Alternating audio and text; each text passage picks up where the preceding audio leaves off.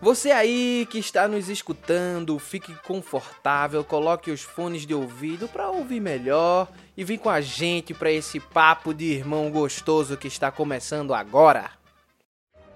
A maior aventura das suas vidas está para começar.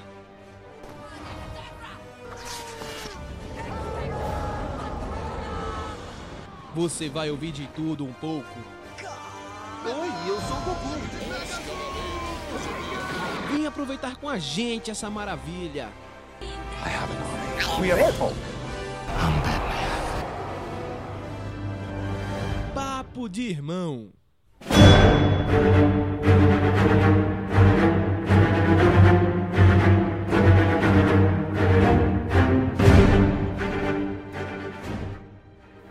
E hoje o assunto é quadrinhos. Vamos falar finalmente sobre essa maravilha que é os quadrinhos, uma coisa que eu gosto muito de paixão, né? Acredito que li mais do que Nara, Sim. né? Então, estamos aqui nós dois, eu, Pedro Araújo, com minha querida irmã Nara Araújo, Olá. para falarmos desse negócio maravilhoso que é quadrinhos. Mais especificamente, vamos falar daquela coleção de graphic novels que foi lançada em parceria entre a Marvel, Savat e Panini, né? A Panini é distribuidora aqui no Brasil, no caso. É essa coleção que tem 60 volumes, ou 61 volumes, se eu não me engano, que tem várias histórias de, de super-heróis, vários arcos que eles pegaram, selecionaram e juntaram e fizeram essa grande coleção, né? Sim. Pois é. Isso, essa coleção é fantástica para pessoas que estão querendo começar a ler quadrinhos, né? Porque ela pega histórias e elas mostram bem esses super-heróis que a gente tá acostumado a ver aí no cinema, né? E aí, você que tá começando agora, conhecendo essa coleção, você vai se inserir melhor nesse mundo fantástico dos super-heróis e dos quadrinhos, não é? Isso E- aí. Em especial hoje, nós vamos falar sobre dois volumes, né? Que são o Marvel Origins, né? O Marvel Origins 1960 e 1970. Sim, que é o que a gente tem. É, exatamente. Eu já li outros, mas o que a gente tem, que a gente comprou, foram esses, né? Que são volumes que está contando a origem de vários super-heróis que nós vemos por aí. Que nós vimos e amamos e adoramos e idolatramos. Exatamente, né? E aí, né, você, novo leitor que está chegando agora nos quadrinhos, que veio através dos filmes Marvel, né, que estão saindo aí no cinema, né, que viu Thor, que viu Capitão América e tal, e aí tá interessado em saber de onde é que veio esses heróis, tá interessado em ler os quadrinhos desses heróis, mas você assim, como todo mundo sabe que é muito confuso os quadrinhos, né, para você achar a linha do tempo certa e toda essa questão. Aí o que é que você pra faz? não se perdendo em vez de ir gostando. Exatamente. O que é que você faz? Você vai nessa coleção, pega o Marvel Origins e aí você vai saber como começou cada um desses heróis. E depois disso você pode ir aí lendo arcos e outras histórias e conhecendo cada vez mais esses heróis maravilhosos. Então, é. Pra você que é como eu, não é muito fã de ler coisas no computador e, tipo, não tem dinheiro pra comprar todos esses arcos e essas coletâneas aí da Marvel e da DC e etc. Todos esses gibis que você sonha em ter, esse é um ótimo jeito de começar. Você compra um ou dois volumes desse, desse Marvel, dessa coletânea aí, e aí é, não, tem, não precisa de muito dinheiro, né? Então, assim, tipo, Atualmente tá custando uns 35 reais, eu acho. você compra, aí você lê, e aí as coisas vão começar a fazer sentido. Como uma iniciante nesse jogo, eu digo, as coisas começam a fazer sentido. Claro que é bom também você, depois de ler, perguntar a alguém que, que conhece as dúvidas, porque gera muita dúvida, porque é muito doido os universos. Aí, só que é massa porque aí você lê o primeiro, e aí você entende de onde veio, aí você fica confuso, aí você pergunta, e a pessoa responde, e você, ah, agora tudo faz sentido. E aí você começa a ler e não vai ficar mais perdido nas histórias, porque você vai ver de onde ele veio. Eu acho que a melhor forma de se encontrar é sabendo de, de- do ponto de partida, tá ligado? Então eu indico muito. Leiam. E a gente vai discutir um pouco sobre essas histórias nesse podcast de hoje. Vamos falar um pouco o que a gente achou, as nossas impressões sobre essas histórias, as coisas engraçadas, a diferença do tempo, porque querendo ou não, essas histórias foram escritas na década de 60, de 70 e de 50 e vai lá, e- lá vai o trem. Então, assim, ver também Da onde veio, É. né? Como é que surgiu essas ideias e tudo mais. É, e ver assim, a origem, né, do. Tipo, Stan Lee. Porque hoje em dia não é mais Stan Lee que escreve as histórias. E aí eu acho massa, eu como gosto, tipo, ver o roteiro produzido por Stan Lee. Cara, esse roteiro é de Lee, Jack Kirby desenhou essa porra. Então, tipo, dá aquele feeling maravilhoso de que você tá realmente conhecendo a Marvel de verdade aí. E vamos lá, Pedro.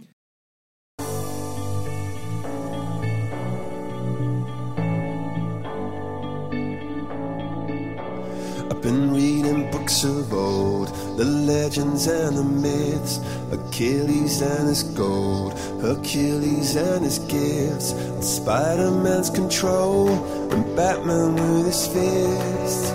And clearly I don't see myself upon that list. But she said, Vamos lá, acho que inicialmente é bom a gente falar um pouco, né, da Marvel, né? A Marvel que antigamente era uma se chamava Timely Comics, né? Começou em 30 e ela, ela fazia basicamente histórias de mistério, faroeste, coisas do tipo que eram famosas na época, né?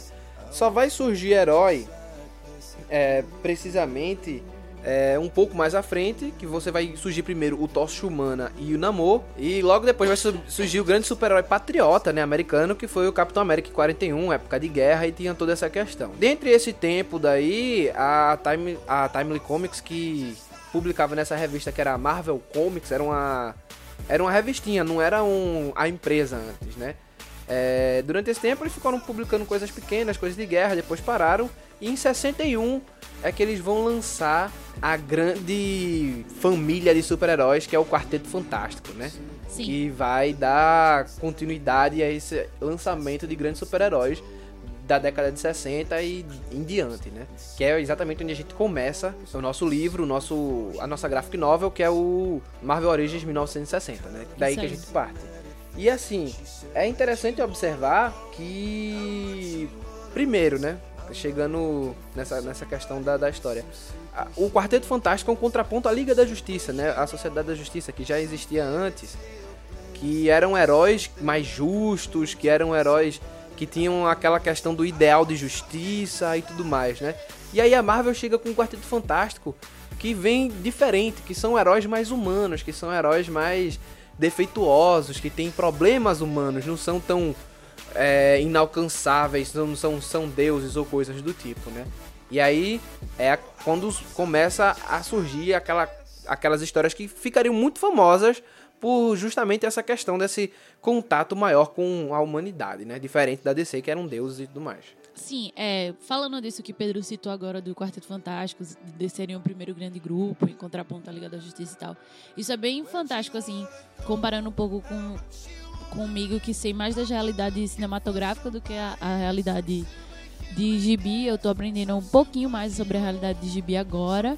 E é massa você ver que, tipo, no cinema, né, os Quartetos Fantásticos foram muito mal explorados. E os Vingadores é que são os reis.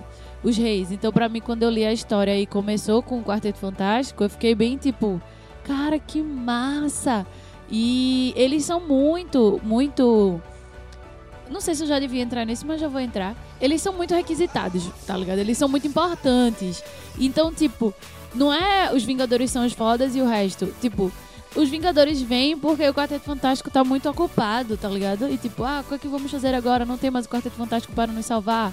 Ah, tem esses heróizinhos aqui, tá ligado? Então, tipo, é muito doido. E você lendo essa história e você vê muito, tipo, nos filmes, a gente já vê todas as interrelações entre todas as histórias, né?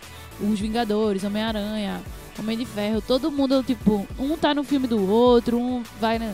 No gibi, isso é muito mais forte, tá ligado? Porque não tem negócio de ator nem nada, eles que escrevem. Então é tipo, é muita referência, muita citação. E eu achei isso massa, porque eles realmente conseguiram criar um universo, um mundo novo, assim. É uma viagem muito massa. E você vê também, tipo, a importância de certos personagens que você não via antes. Eu curti muito. É, sobre essa questão cinematográfica, é, eu acho que não souberam usar o Quarteto Fantástico, né? Mas é uma outra questão para um, muito sim, mais sim. tempo, mas é, é, exatamente como você disse, o Quarteto Fantástico é muito requisitado nos muito. quadrinhos, é um grupo muito importante. Sim. Foi a primeira, foi é, o primeiro supergrupo super da Marvel, grupo. entendeu?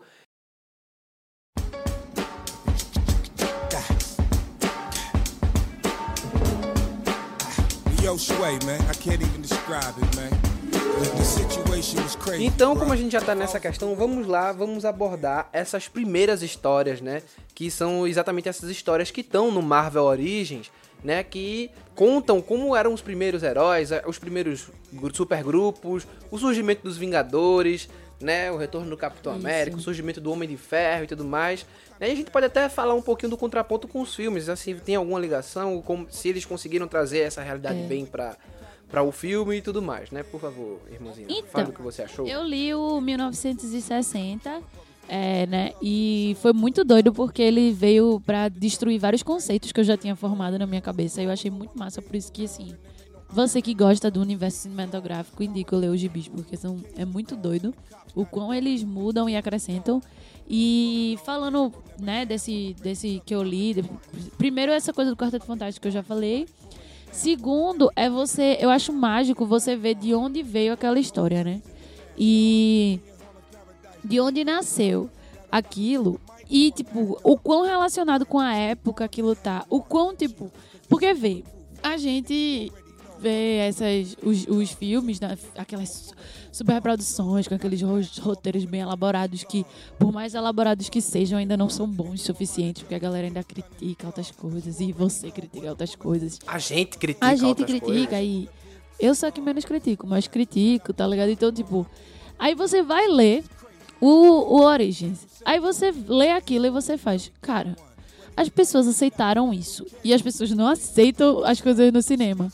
Tá ligado? Mas é uma, é uma questão de tempo também, Nara. São, Não, então, são é isso que eu tô momentos querendo dizer. São diferentes. momentos diferentes, são, são narrativas diferentes, são mídias diferentes. Tipo, tudo isso Sim. influencia, entendeu? Então, tipo, não tô criticando isso. Eu tô falando que é, o quão é doido. Porque você lê as histórias originais, pô, é, é tudo muito. Tudo muito simples, tá ligado? As histórias, elas são muito legais de você ver de onde veio, de você ver primeiro a relação com os filmes que você já conheceu. Porque eu conheci primeiro o filme do que o gibi. Porque eu, na verdade, eu conheci, primeiro os desenhos. Sim, os desenhos. A gente assistiu X-Men, a gente assistiu Homem-Aranha, É. a gente assistiu todos esses desenhos. Só Mas- que os filmes estão mais fresquinhos, né, na cabeça, de certa forma. Mas assim, eu conheci primeiro, eu conheci primeiro na TV do que no gibi, né? E na TV é tudo muito diferente. E aí, é, você vê é, como, como começou e tudo aquilo, e tipo, as histórias, o começo, meio e fim, e as resoluções simples. Só que o fato de ser uma resolução simples não torna ruim, tá ligado? Tipo, não torna ruim. Claro que você, quando tá lendo, principalmente esses origens, você aceita muito mais por conta da época mesmo. E você tem aquele feeling nostálgico e tal, mas assim, é muito doido isso, porque. Não é nem só isso, tá ligado? É porque você olha que ele faz sentido naquilo que ele é, tá falando, ele faz sabe? sentido. Ele é uma coisa, é uma coisa que é, acontecia muito. O Stan Lee, ele tinha um- o estilo dele de, de criação de roteiro era muito simples. Eles tinham um argumento, eles davam esse argumento pro artista. O artista fazia o desenho que tinha a ver com esse argumento, que o argumento você mostra mais ou menos o que é o começo, o meio e fim da história. O cara desenhava as páginas tudinho e botava o balão. Aí o que é que Stan Lee fazia? Stan Lee pegava, olhava aquilo ali e ia escrevendo, ia escrevendo a história já nos balãozinhos feitos, tá ligado? Ou seja, ele olhava e ele interpretava o que estava acontecendo ali e escrevia. Tá ligado? Se você for ver muitas vezes, fica bem. Você consegue perceber, cara, isso não foi pensado assim, tá ligado? É como se tivesse tem um balão aqui que não tem- faz nada a ver. Ele botou um texto assim bem interessante, bem Eu acho isso muito fantástico. tá ligado? E aí ele criava em cima do desenho do artista, tá ligado? Ou seja, tinha uma liberdade muito grande pro artista no final das contas desenhar, tá ligado? É. Eu acho isso muito doido, porque. Velho, isso faz meio que você ver que é simples, tá ligado? Não precisa É, era- de muita coisa. era novelesco, né? É, Lembrava muito aquelas novelas de rádio. É, É, daí onde vem a influência é. das histórias, inclusive. vem, também. lembra muito coisa de novela e os comentários Radionovela e os- tal. as coisas, tipo, a forma que eles falam. Fiquem ligados, porque na próxima página você vai ver o que aconteceu com os nossos heróis. É, e tipo, é, os diálogos, tá ligado? Ah, eu não posso fazer isso porque a minha mulher morreu por uma causa nobre e não sei o quê. Tipo, novela mexicana, tá ligado? Que o cara, em vez de atuar, tá dizendo, tipo, não, porque ali. E é muito massa. Eu ficava rindo, mas era muito, muito, muito legal, pô. Porque, tipo, tudo era muito bem falado e muito bem explicadinho. E, não, porque minha mulher morreu e eu não posso mais me interessar. Eu tô falando de Homem-Formiga, que pra mim foi um dos mais engraçados. Porque depois. de- Não. Aí ela. Ah, a mulher chega, a Vespa chega aí. Eu não. não ai, Meu pai me trouxe pra essa casa onde eu que achei que eu ia conhecer um cara novo e aventureiro e agora eu tô aqui com esse velho cientista louco, não sei o que, nananana. Aí ele, ai, ela parece muito com a minha ex-mulher, mas eu não posso me preocupar nisso porque eu tenho que ser o homem, o homem-formiga. Aí daqui a pouco, no final, ela, ai, ele é tão lindo e aventureiro, acho que estou apaixonada. Homem-formiga, estou apaixonada por você. Aí, tá ligado? Do nada, pô, ela odiava ele no quadrinho anterior. Mas, é, primeiro, ela não descobre que é Hank Pym, né? O Homem-Formiga. Mas Ela como é que- descobre. Não, no, no final não. Ela descobre no outro. Não, no- na origem- não, ela descobriu. Porque ali tu tá falando na origem da Vespa, no caso. É, na origem ah, da sim, Vespa. sim, sim. E aí, então, é, é interessante porque é uma, é uma novela romântica. É, é. Que era assim, em poucos minutos você tinha que fazer a mulher que detestava o cara se apaixonar por ele, entendeu? Então ele tem essa influência Aí da- ele, da- sal... das ah, novelas ele salvou meu pai, estou apaixonada. Aí ele diz, não gosto de você, não posso ficar, eu tenho uma missão com o mundo. Aí ela, ai, ai profe- é, professor, sei lá, ai, não sei o quê. Eu, eu não vou ficar satisfeita até você estar apaixonado por mim. Aí acaba o gibi, tá ligado? Você, caralho, mas que viagem. É bem isso. E assim, uma coisa que eu acho muito interessante dessas, dessas HQs é que, tipo, são super ficções científicas, né?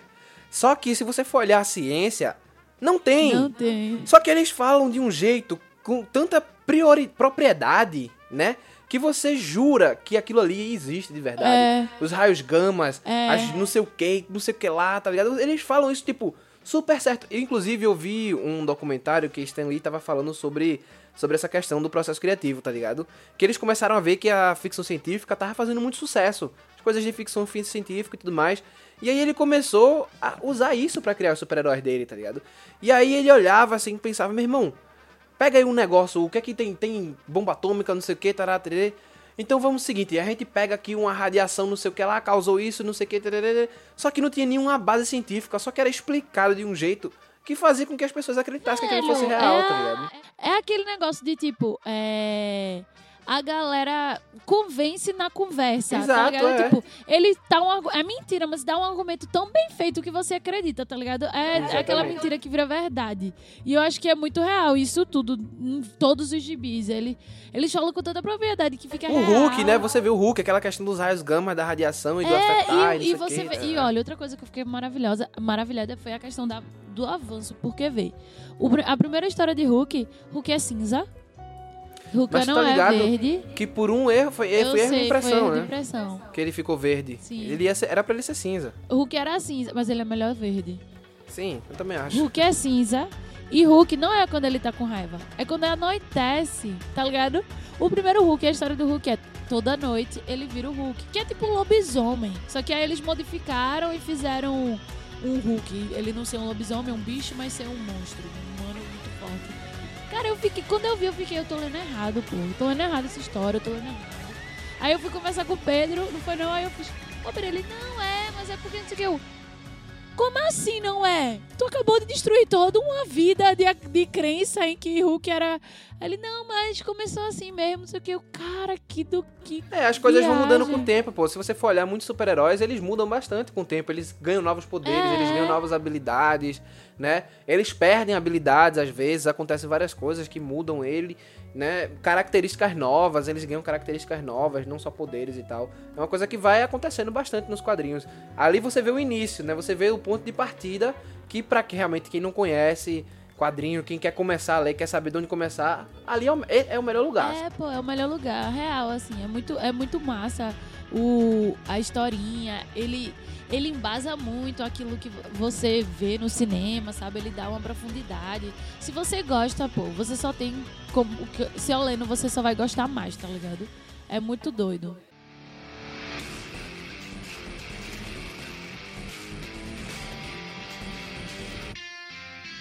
É, né? E aí, no primeiro de 1960, a gente vai ter, tipo, o Quarteto Fantástico, os X-Men. É, os vão ser- X-Men, cara, vão os ser- X-Men são Os fantásticos. X-Men é muito legal, tá ligado? E assim, é interessante porque você vê um reflexo total da época nessas histórias, É. entendeu? Porque você tem, tipo, Guerra Fria, você tem luta contra o comunismo, não sei o quê. E aí, essas. Os quadrinhos da Marvel, eles sempre traziam muito essas questões de como tava a sociedade É. da época. No, no- refletia no quadrinho, muito. entendeu?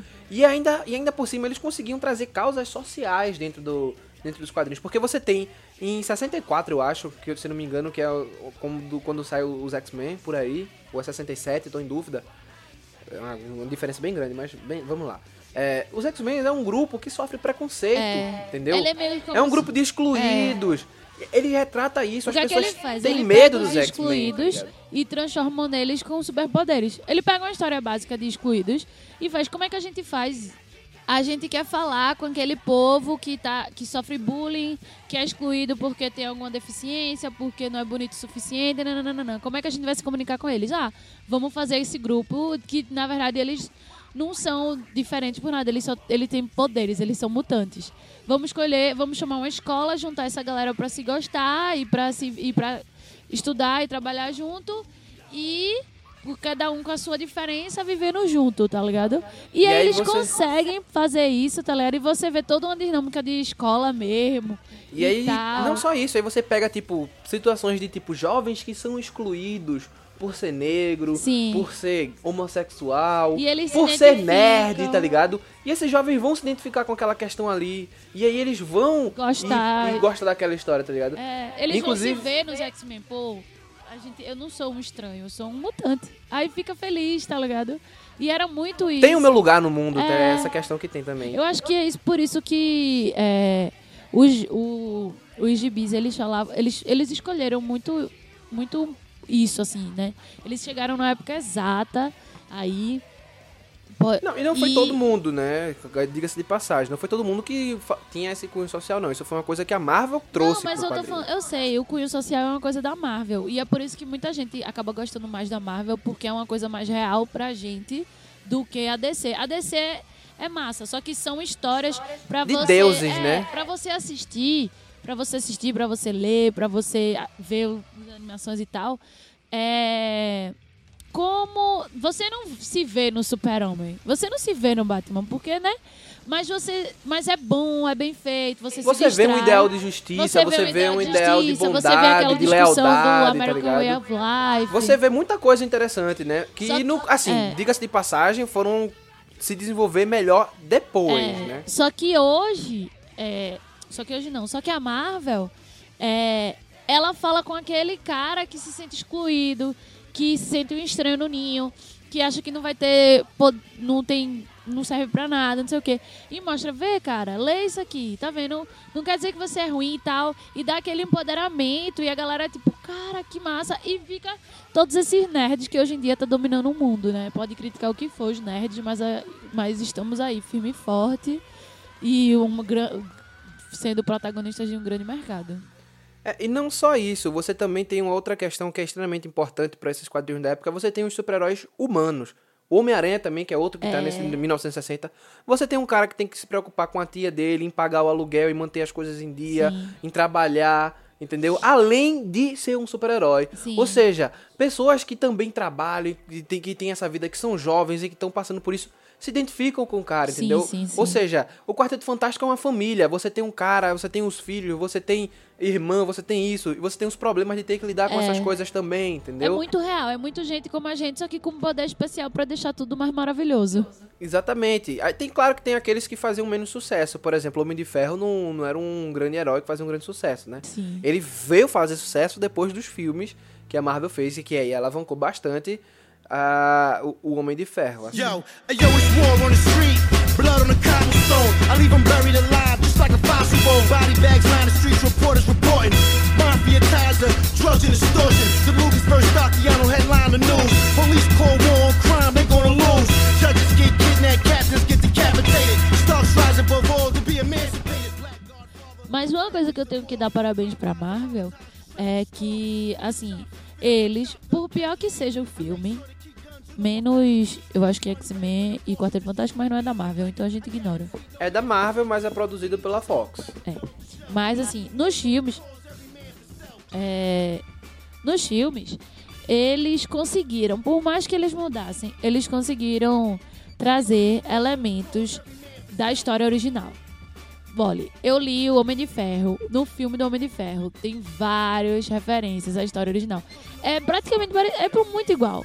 Tem suas mudanças, tem, Não, eles mas tiveram é que adaptar a nossa igual. realidade, mas a história é muito O igual. Homem-Aranha, o primeiro filme mesmo, Cara, é muito parecido, muito parecido. Esse novo não é, porque esse novo é, eu acho que vai ser parecido com outros gibis, não com o original. Não, esse novo teve todas as referências a vários gibis, principalmente ao universo Ultimate, mas ele trouxe. E assim, a gente não viu a origem do Homem-Aranha, porque a gente não precisa mais. É, porque a gente já entendeu? viu. Mas As referências é. que foram feitas a Homem- ao Homem-Aranha foi ao Homem-Aranha Ultimate, foi ao Homem É, é, o espetacular Homem-Aranha mais na frente, entendeu? A outras, a outras, outras sagas. sagas. Mas assim, o. Mas no primeiro filme de Homem-Aranha que a gente assistiu, por mais que fosse da Fox, Sony, sei lá o que porra era aquilo, é, tem referência, cara, no filme, tá ligado? Você consegue ter, e eu achei isso muito massa, porque você consegue ter essas referências, tá ligado? Nos filmes, e que quando você lê o gibi. Você fica, ah, e aí quem lê o gibi quando assiste o filme fica, ah, porque, tipo, eles estão correlacionados, tá ligado? Eles, eles tiveram muito sucesso nisso de trazer. E é massa você ler esse, porque você.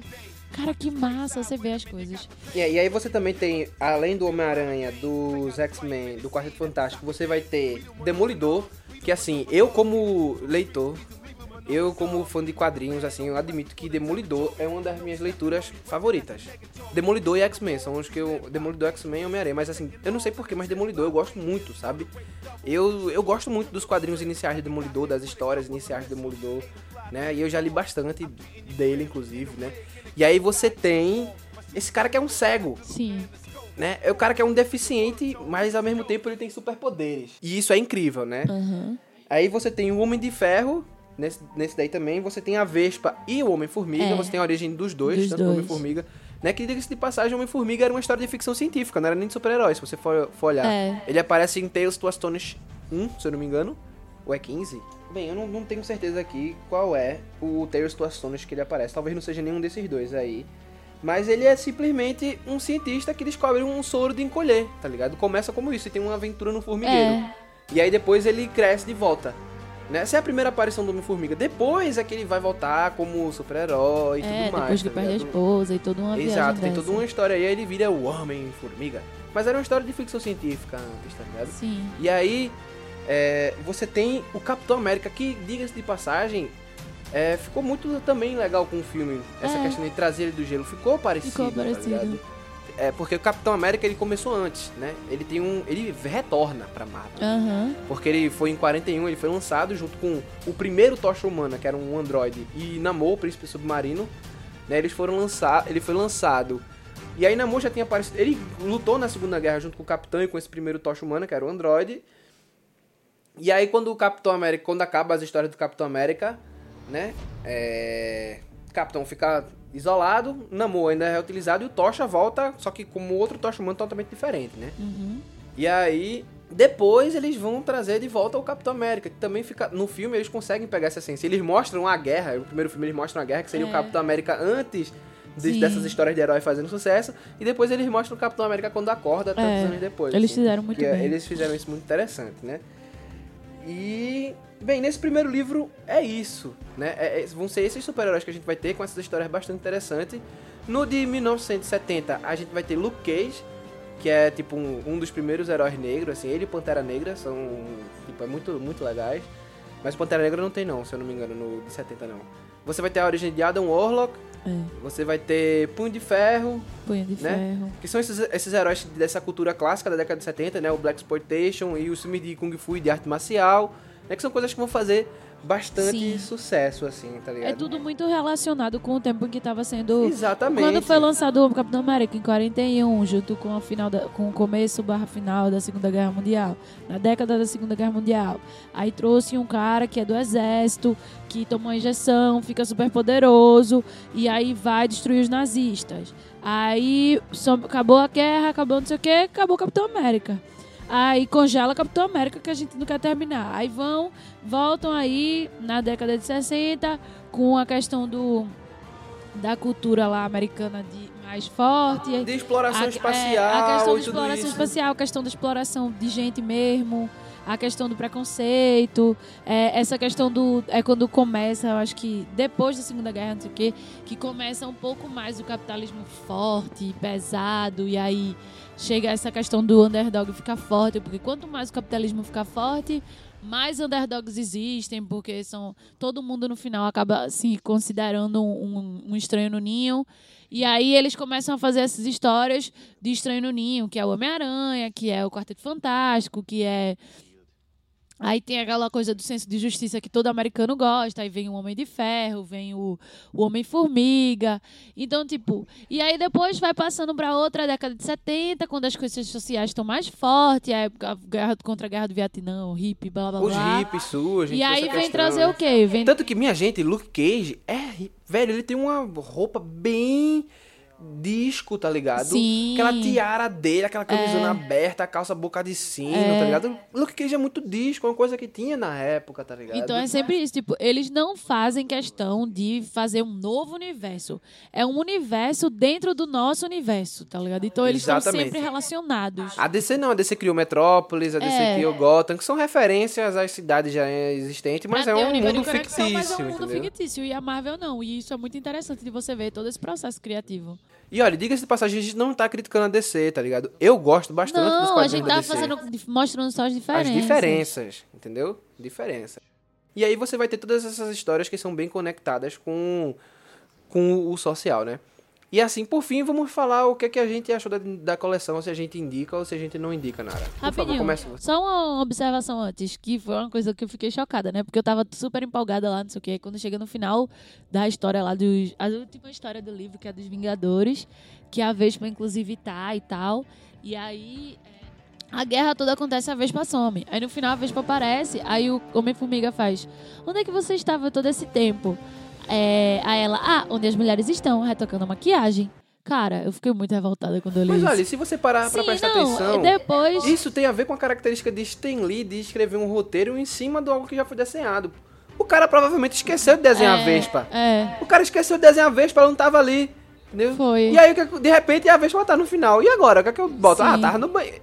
E era um conceito da época. Me Não, desculpe, então, mas é um tipo, conceito eu da não, mas eu época. não fiquei puta nem nada, porque, pô, década de 60, tá ligado? Eu acho que nem divórcio podia ainda, era desquitação na época. Então, tipo, é.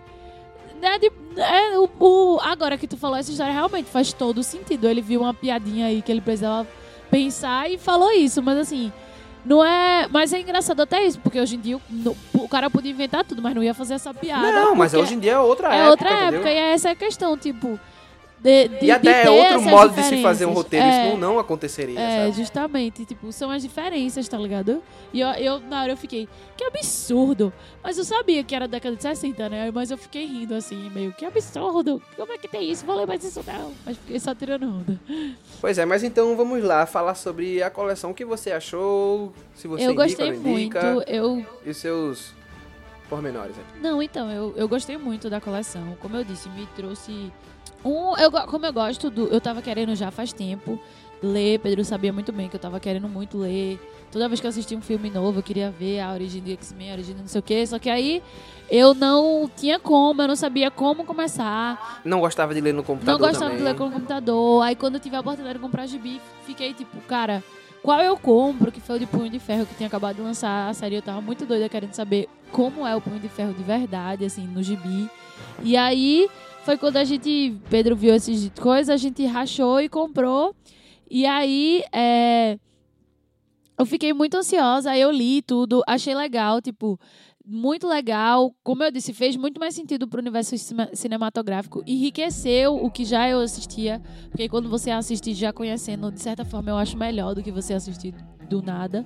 Então eu gostei muito, eu indico muito para as pessoas que estão na mesma situação que eu, que não sabem por onde começar, que querem ler HQ, mas tem medo de ficar perdido naqueles universos. Comece por esses livros eh, e esses gibis vão lhe dar um rumo e vão fazer você ou- ou escolher a história que você quer acompanhar. Porque você pode ver a origem, ah, não gostei de tal e tal, mas eu gostei daqui do Quarteto Fantástico, quero ver aonde vai. E aí traz o primeiro, a primeira ideia, tipo, é o mesmo sentimento que quando você lê essa história, mesmo que você já conheça muito, é o mesmo sentimento das pessoas quando leram lá, na década de 60, que leram e, e, cara, esse já é o meu preferido, eu já quero saber o que vai acontecer. A única vantagem da gente é que a gente já sabe e a gente já tem um monte pra acompanhar. Então, assim, eu super indico, nota mil pra o pro gibi, pra ideia da Marvel de fazer essas coletâneas, pra realmente retrazer essas histórias que ficaram marcadas. Então, eu super indico. leiam e se divirtam. É, no, no meu caso, eu acho que sim, a coleção em, como um todo, ela é, é muito interessante porque é, é mais fácil de você trazer pessoas para esse universo do quadrinho em si, né? Porque você tá ali selecionando histórias que são histórias importantes de cada herói e são histórias fechadas em si mesmas, tá ligado? Elas não precisam ter uma grande conexão com todo o outro universo e tudo mais, que isso aí é, é importante para alguém que tá começando a ler agora, porque você chega ali, lê ali, entende aquilo que aconteceu e não fica perdido em tantas Sim. outras coisas que acontecem se você como se você pegasse um volume qualquer de, de um, um HQ você lê, tá, tá aqui. Mas o que é que tá acontecendo? Quem são esses É, personagens? Você ficaria perdido. E o Origins, que é o que a gente tá falando no especial, é muito bom porque, tipo, você quer saber onde começa, mas você não tem como acessar muito desses quadrinhos hoje em dia, entendeu? Muitos desses quadrinhos não vão sair mais. E aí o que acontece?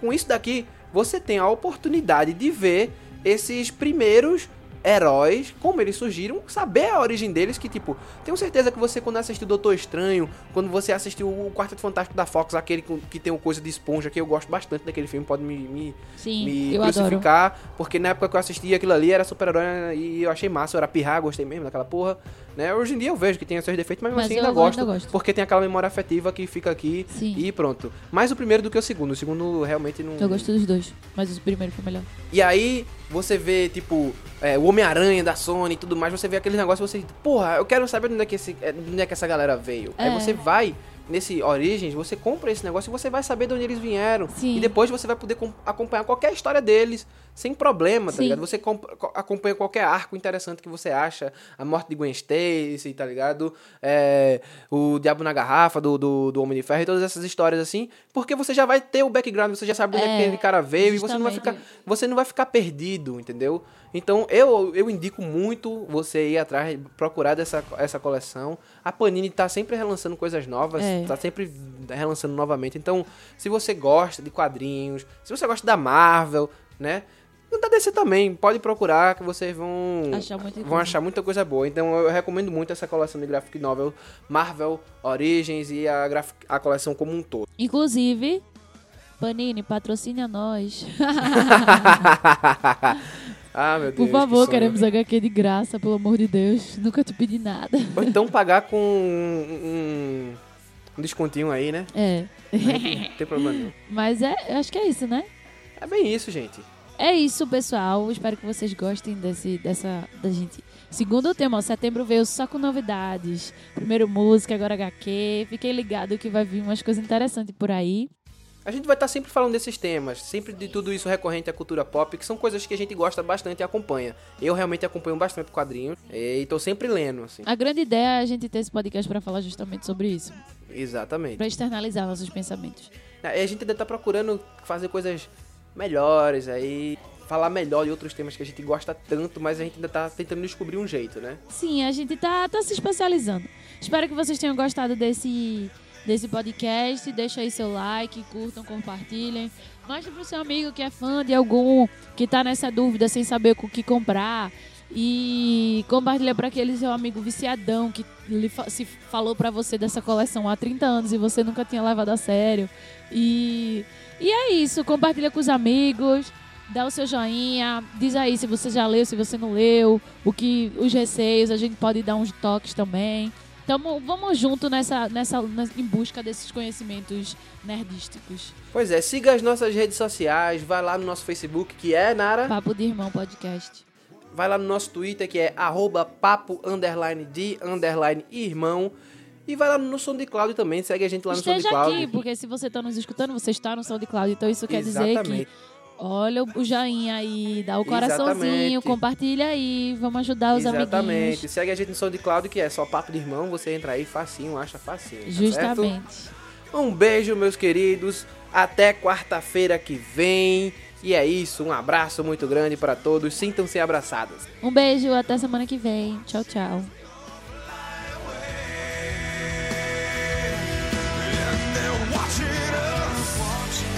Watching